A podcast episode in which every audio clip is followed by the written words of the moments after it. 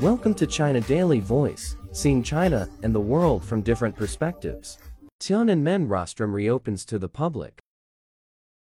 Tiananmen Rostrum, a symbol of the nation, reopened to the public on Tuesday after undergoing several years of renovation. According to its management authority, Tiananmen was the principal entryway into the imperial palace during the Ming and Qing dynasties spanning from the early 15th century to the early 20th century.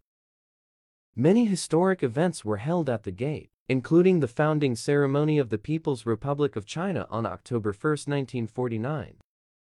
According to the WeChat account of the Management Authority of Tiananmen Rostrum, People can make reservations to visit through its website or WeChat account at least one day in advance.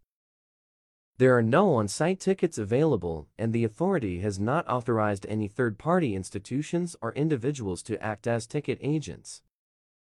Enthusiasm for visiting the rostrum from the public is high, with the website showing that tickets from Tuesday to Sunday have already sold out. Tickets starting from next Tuesday have not been released yet.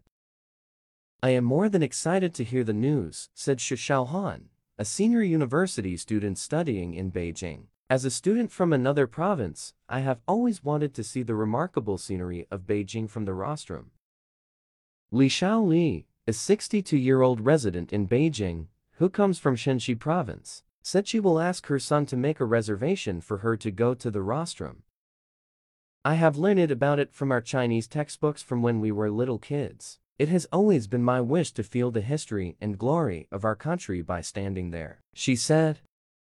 The opening of Tiananmen Rostrum provides a chance for people to have a deeper understanding of the city and its history. After Chairman Mao Zedong announced the founding of the People's Republic of China on October 1, 1949, from the Tiananmen Rostrum, the site only opened its doors for important national events, such as receiving distinguished foreign guests, until 1988 when it was officially open to the public. At the beginning, the price for entry was 10 yuan's $1.4 for domestic visitors. The price was not low at that time, but more than 600,000 visits were recorded in 1988 alone, according to a report in China Today magazine. Tiananmen Rostrum has been closed to the public since June 2018 for maintenance and construction work. Another cultural relic, the Drum Tower and Bell Tower, will reopen to the public starting on Thursday, announced its management authority on Monday.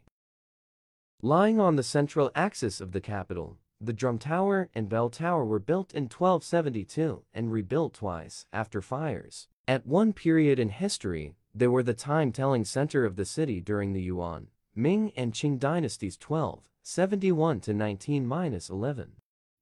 That's all for today. For more news and analysis, buy the paper. Until next time.